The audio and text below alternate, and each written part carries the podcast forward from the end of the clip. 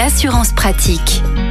C'est une pratique qui se développe de plus en plus, le covoiturage. Et c'est de ce sujet dont nous allons parler aujourd'hui en matière d'assurance automobile avec Olivier Moustakakis, le cofondateur du site assureland.com. Bonjour Olivier. Bonjour Arnaud. Alors un petit mot euh, sur le covoiturage, un service de transport, dit-on, désintéressé. Alors en ce qui concerne les assurances. Oui, c'est important, voilà. Voilà, il n'y a pas d'assurance en fait spécifique pour le covoiturage. Alors ce à quoi il faut faire attention en cas de covoiturage et ce qu'il faut regarder sur son contrat? Il peut y exister certaines exclusions donc faire très attention à ça, notamment en trajet domicile-travail, en cas de covoiturage avec des collègues. Votre contrat peut l'exclure. Le prêt de volant, de la même façon, peut être interdit hein, si vous avez un contrat en conduite exclusive. Ou alors, ça peut moduler les franchises, donc bien vérifier si vous avez le droit de prêter votre volant. Et si vous conduisez une voiture de fonction hein, que vous avez mis à disposition de votre société, il faut s'assurer aussi, vérifier que vous êtes autorisé à prendre des passagers à bord. Voilà, donc bien demander à son employeur si cela est autorisé. Et vous tenez à revenir un instant sur le prêt du volant, quelques caractéristiques euh, supplémentaires. Alors tout à fait. Donc déjà vérifier si son contrat d'assurance l'autorise ou pas, premier point. Et il faut savoir que si c'est autorisé, s'il y a un accident responsable, c'est le conducteur qui est assuré sur le véhicule qui verra son CRM, hein, son coefficient de bonus-malus, impacté et qui aura une franchise à payer.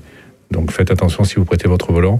S'il y a un accident, c'est vous qui serez impacté sur votre malus. Et en cas d'accident, les passagers sont euh, couverts par quelle assurance? Or, Par la garantie corporelle du conducteur hein, qui va prendre en charge. Et les passagers, il y a la responsabilité civile aussi qui, qui les couvrira de toute façon. Bon, dans tous les cas, pour résumer, le covoiturage, c'est une très bonne pratique en matière d'assurance. Encore une fois, on appelle son assureur. Toujours vérifier ce qui est autorisé, ce qui ne l'est pas et dans quelles conditions les garanties s'appliquent. Olivier Moustakakis, merci beaucoup. Vous êtes le cofondateur du site et on vous retrouve la semaine prochaine. À la semaine prochaine, Arnaud.